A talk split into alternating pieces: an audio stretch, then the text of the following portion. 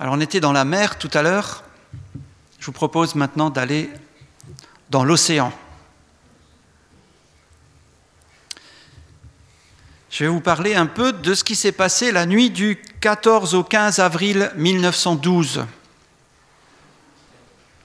C'est là où le Titanic a sombré. On parle du naufrage du Titanic.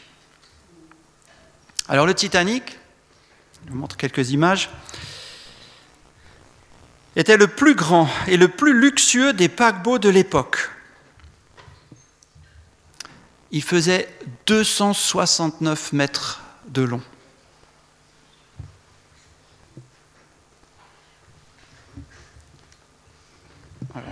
J'essaye de faire la suite. Voilà. Donc vous voyez ce grand, grand paquebot. Si on le compare à ce qui existe aujourd'hui, c'est vrai qu'il est petit. Le Harmony of the Sea, qui a été euh, lancé cette année, qui a été construit par les chantiers à Saint-Nazaire, est le plus grand du monde actuellement, avec 362 mètres. Je crois qu'il dépasse la tour Eiffel hein, en longueur. Alors vous avez, je vais vous pointer là, ça c'est un Airbus A320. Non, A380, pardon. Donc vous voyez la, taille de ce bateau. Et donc à l'intérieur, alors c'est un, artiste qui a recolorisé les photos en noir et blanc. Vous voyez le luxe absolu de ce paquebot qui était le plus beau, le plus grand de son époque. Donc le paquebot traverse l'océan Atlantique pour son voyage inaugural. Il fonce à 40 km/h pour rejoindre New York. Mais à 600 km à peu près de l'île de Terre-Neuve, il heurte latéralement un iceberg.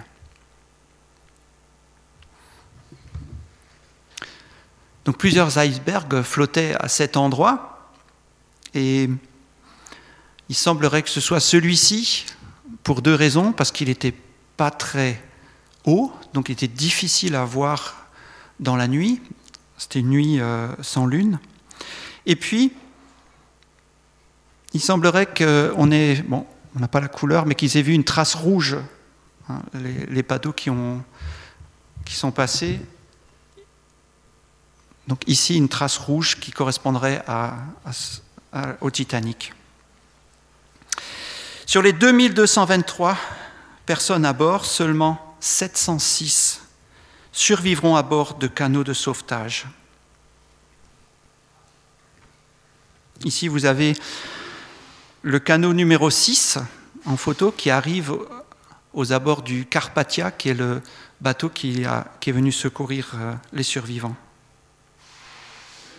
706 vont survivre dans ces canaux de sauvetage.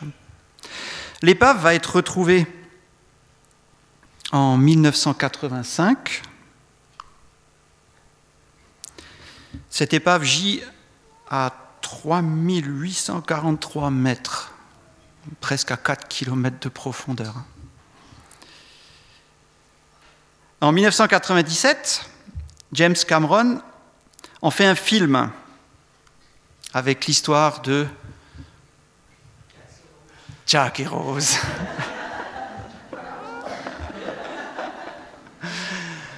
Mais est-ce que vous connaissez la vraie Rose? Elle s'appelle Rose Amélie Icare. C'est pas elle l'héroïne du film. C'est une Française. Elle est née euh, dans le Vaucluse, en 1872, elle a vécu le naufrage du Titanic et elle est décédée en 1964, à un petit village près de Grenoble.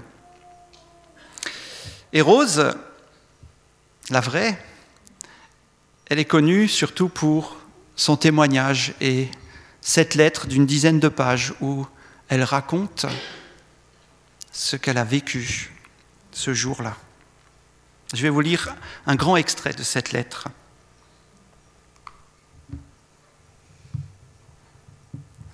J'ai 83 ans, mais c'est une heure de ma vie que je n'oublierai jamais.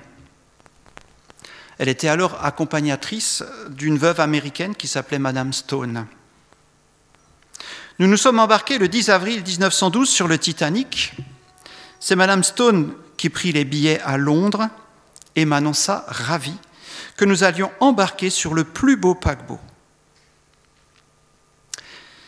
Les nuits précédentes, j'avais rêvé de mort, de mal éventré. Un pressentiment peut-être me fit dire que je n'avais pas choisi le Titanic. Le commandant Smith, bien que sur le point de prendre sa retraite, fut désigné par la White Star Line pour conduire ce palais flottant à son premier voyage. Je le revois encore, un beau vieillard à barbe blanche. C'est lui-même qui m'aida à monter dans la barque de sauvetage. Pendant quatre jours que dura la traversée éphémère du splendide transatlantique, ce ne furent que fêtes, dîners d'apparat, d'un luxe vraiment royal, toilettes les plus somptueuses, un étalage éblouissant de bijoux et de rêveries, de diamants, dignes d'un faste oriental. L'après-midi du 14 avril, c'était un dimanche, la musique du bord avait joué à plusieurs reprises l'Ave Maria de Gounod, la veuve joyeuse, etc. Il faisait un froid glacial. Nous étions près de l'île de Terre-Neuve. Je dus descendre dans ma cabine pour me réchauffer. Un bateau français, le Touraine, je crois, avait signalé Attention, iceberg. Mais le président Bruce Ismay affirmait qu'il n'y avait rien à craindre, le Titanic était incassable. La dernière soirée fut particulièrement mouvementée. Concerts, bals, réjouissances. Et pourtant, tout cela ne pouvait chasser l'angoisse confuse qui me tourmentait toujours. Je ne changeais même pas de toilette, je n'en avais nulle envie, alors qu'autour de moi les dames rivalisaient d'élégance. Vers les 11 heures, Madame Stone et moi allions nous coucher.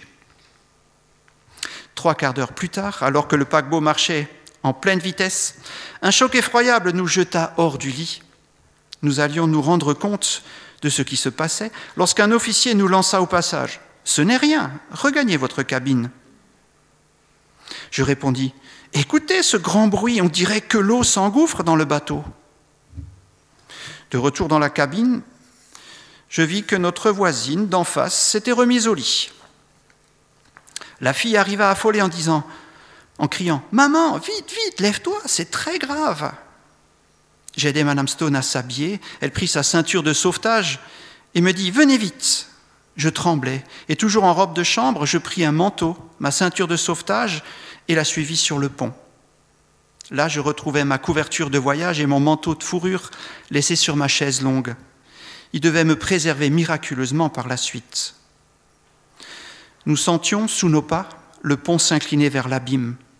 Je voulus redescendre pour chercher les bijoux de Madame Stone, une fortune.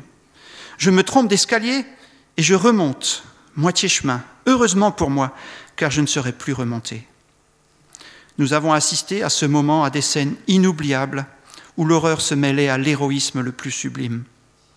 Des femmes, encore en robe de bal, quelques-unes, sortant du lit à peine vêtues, échevelées, affolées, se ruaient vers les embarcations. Le commandant Smith avait crié Les femmes et les enfants d'abord. Ferme et calme dans la cohue, officiers et marins prenaient les femmes et les enfants par le bras et les dirigeaient vers les, vers les barques de sauvetage. Près de moi étaient deux beaux vieillards, monsieur et madame Strauss, propriétaires des grands magasins Macy's de New York. Elle refusa d'aller dans la barque après y avoir fait descendre sa femme de chambre. Elle se suspendit au cou de son mari en lui disant Nous sommes mariés depuis 50 ans. Nous nous sommes jamais quittés. Je veux mourir avec vous. À demi évanouie, on mit dans une barque voisine la jeune épouse du milliardaire Y. Jacob Astor, revenant de leur voyage de noces. Elle avait 20 ans, lui 50. Elle s'accrocha à lui, il dut la repousser avec force. Les marins en blouson bleu, ceinturon et béret entonnèrent le beau cantique. Plus près de toi, mon Dieu, c'est le cri de ma foi, plus près de toi. Les canaux de sauvetage furent rapidement descendus. Par miracle, Madame Stone et moi, nous nous sommes retrouvés dans la même barque, où nous étions une trentaine de personnes. L'officier nous dit Ramez fort, vous n'avez que 25 minutes pour sauver votre vie.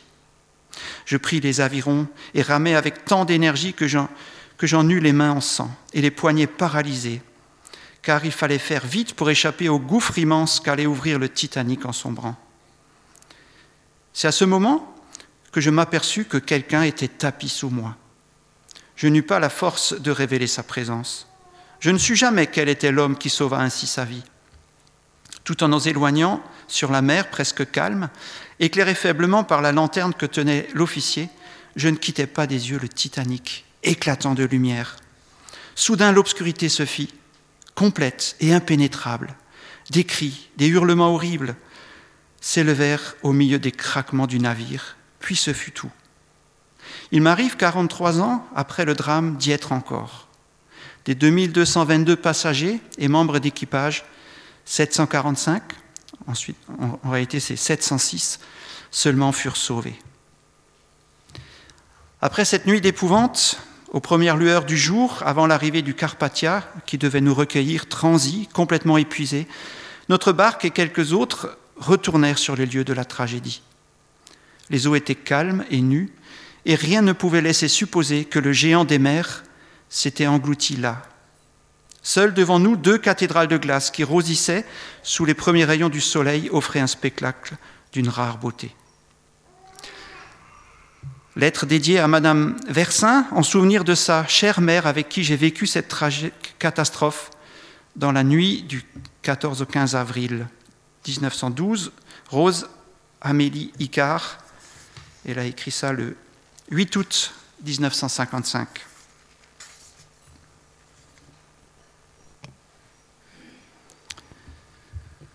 Cette tragédie nous a marqués, même si on a plus de 100 ans. Et quand j'étais petit,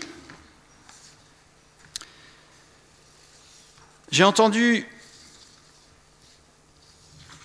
des choses qui m'avaient choqué. On m'avait dit, que ceux qui avaient construit le Titanic avaient déclaré que Dieu lui-même ne pourrait pas couler ce bateau. Dieu lui-même ne pourrait pas couler ce bateau. Et à cause de ça, ce naufrage était inévitable parce qu'on ne se moque pas de Dieu.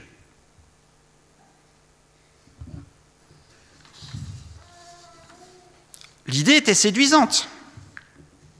L'orgueil de l'homme, l'homme qui n'avait plus besoin de Dieu grâce à la science et à la technologie, cet orgueil se voit envoyé au fond par un simple morceau de glace. Mais rapidement, je me suis posé des questions. Ben, ces passagers, les femmes, les enfants, est-ce qu'ils devaient périr parce que quelques hommes stupides avait déclaré que Dieu ne pourrait pas couler ce bateau? Le Titanic et son histoire ont ressurgi en 1997 avec le film de James Cameron. Et c'est là qu'on voit un des personnages qui dit lors de l'embarquement, Dieu lui-même ne pourrait pas couler ce bateau. Mais en creusant, on se rend compte que ni les constructeurs, ni les dirigeants de la White Star Line n'ont prononcé ces paroles. Peut-être certains marins l'ont dit. C'est vrai que les médias l'ont traité d'insubmersible et que la White Star Line n'avait pas démenti euh, hein, qu'il était insubmersible. Et s'il n'y a pas eu de déclaration orgueilleuse contre Dieu, L'accident a quand même été attribué par euh, tous ceux qui l'ont étudié à cette confiance excessive qu'avait l'homme en la science, en la rigidité, la, la technique de ce bateau avec des compartiments euh, qui allaient empêcher l'eau d'aller jusqu'au fond. Et que, à cause de cette confiance excessive, le capitaine et son équipage ont foncé à travers un champ de glace.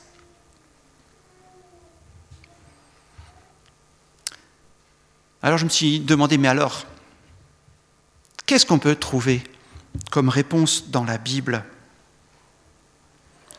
Si ce n'est pas on ne se moque pas de Dieu, est-ce que ça pourrait être l'orgueil précède la ruine? Peut-être. Mais c'est finalement dans les paroles de Jésus lui-même que j'ai trouvé la réponse à ce pourquoi? Pourquoi cette catastrophe? Je vous invite à lire, et on va afficher dans Luc, le chapitre 13, les versets 1 à 5. Luc 13, versets 1 à 5.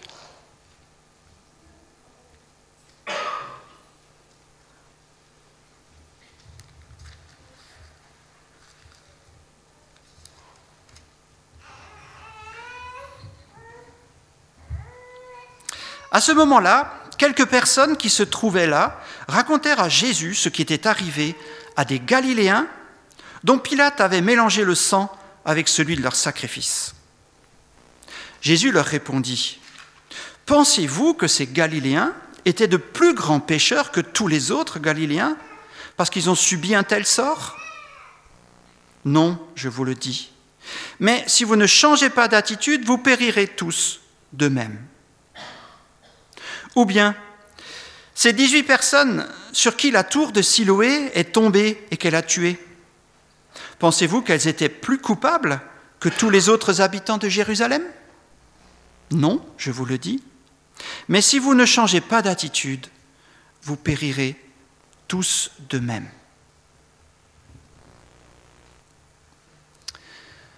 Ce que Jésus pointe du doigt, c'est notre incroyable capacité à juger les autres. Nous cherchons si facilement à expliquer les malheurs des gens par leurs péchés, leur désobéissance au commandement de Dieu. Et la réponse de Jésus ici, en fait, elle montre deux choses. Non. Non, ces personnes n'étaient pas des pécheurs plus grands que leurs concitoyens. Ce n'étaient pas des méchants. Ils sont comme vous.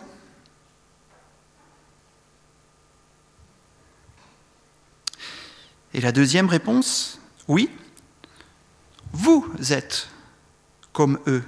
Vous êtes en danger de mort. Vous allez tous périr. Et le terme utilisé par Jésus correspond au vocabulaire d'un naufrage. Il est traduit ici par périr et il signifie détruire, disparaître, être perdu, ruiné, tué.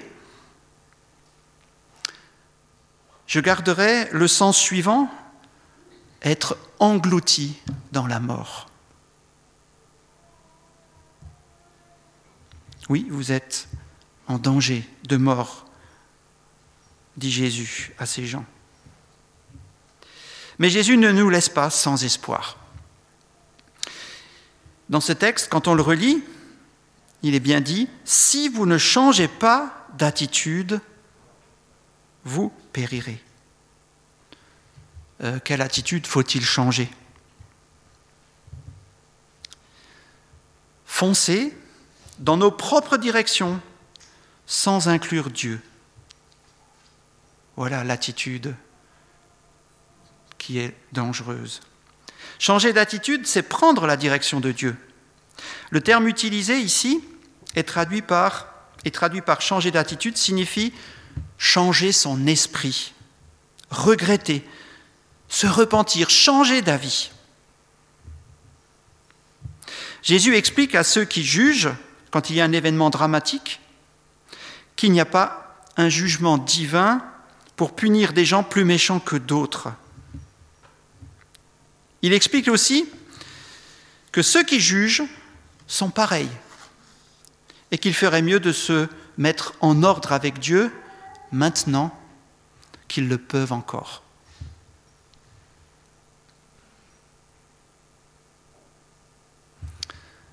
C'est la réponse que j'ai trouvée et qui m'a beaucoup aidé hein, quand il y a des tremblements de terre, des attentats, etc. On entend toujours ah, ils ont mis une musique très très mauvaise, c'est pour ça que les terroristes les ont tous tués. Ils ont été des grands pêcheurs sur cette île et le volcan a explosé. On est toujours encore dans cette attitude des juges et Jésus nous dit ce pas des plus grands pécheurs que vous. Et vous aussi, si vous ne vous repentez pas, vous allez tous périr. Alors quelle application pour nous aujourd'hui? Si on reprend le Titanic, Jésus pourrait nous dire, les plus de 1500 victimes du naufrage du Titanic n'étaient pas des orgueilleux blasphémateurs, pires que leurs concitoyens. Ils n'étaient pas plus mauvais que vous. Mais vous, vous êtes comme les passagers du Titanic. Vous allez aussi être engloutis dans la mort. Toute l'humanité se trouve dans le même bateau qui est en train de couler à cause d'un iceberg qu'on appelle le péché, la désobéissance à Dieu. Avec un sonar en 1996, les scientifiques ont observé les dégâts causés par l'iceberg. Et là, surprise, on s'attendait à trouver une brèche de 100 mètres de long. Mais on a trouvé six, petites entailles à peine plus épaisse qu'un bras humain.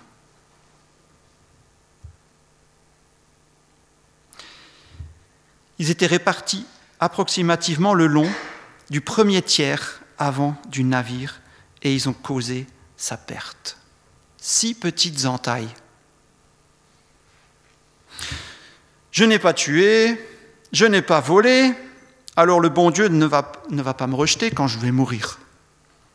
Hein, on entend ça euh, tout le temps. Jésus nous explique la gravité du péché. Dans Matthieu 5, au verset 21, Vous avez appris qu'il a été dit aux anciens, Tu ne commettras pas de meurtre. Celui qui commet un meurtre mérite de passer en jugement. Mais moi, je vous dis, tout homme qui se met en colère contre son frère mérite de passer en jugement. Celui qui traite son frère d'imbécile mérite d'être puni par le tribunal, et celui qui le traite de fou mérite d'être puni par le feu de l'enfer. Notre société commence par comprendre ces paroles. On parle de violence verbale, de harcèlement moral. On se rend compte de la méchanceté qu'il y a dans les paroles. Mais pour Dieu, qui voit nos cœurs, c'est comme du meurtre. Petit ou grand péché, ils viennent du même cœur. Un cœur qui ne veut pas que Dieu y règne. Un cœur qui veut aller dans sa propre direction, droit au naufrage.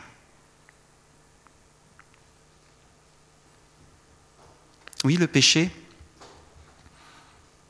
n'a pas besoin d'être grand parce qu'il vient de notre cœur qui est opposé à Dieu. Et c'est pour cela que Dieu a donné son Fils unique. Parce que c'est grave. Il nous faut un canot de sauvetage.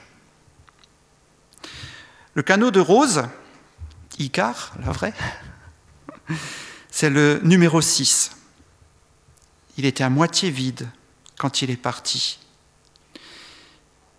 Beaucoup de femmes avaient peur de monter dans ces frêles embarcations et de descendre de plus de 30 mètres pour atteindre la mer.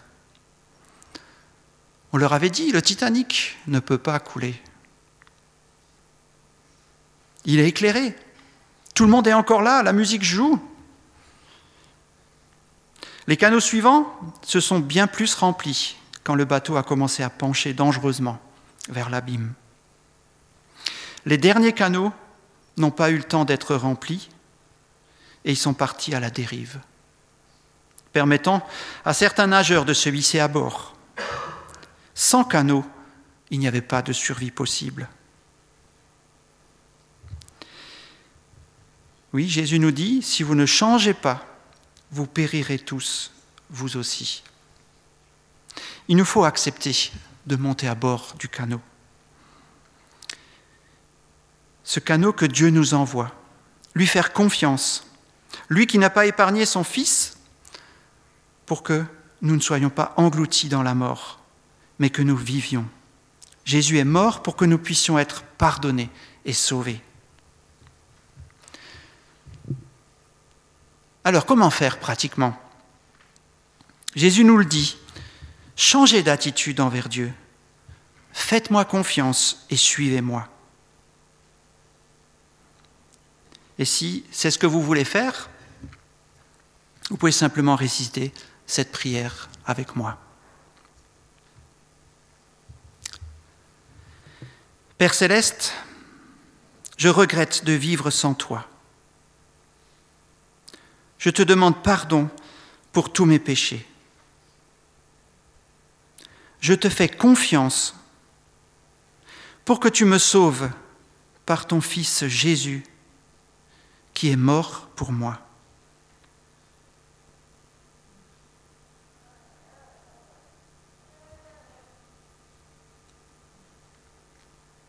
Amen.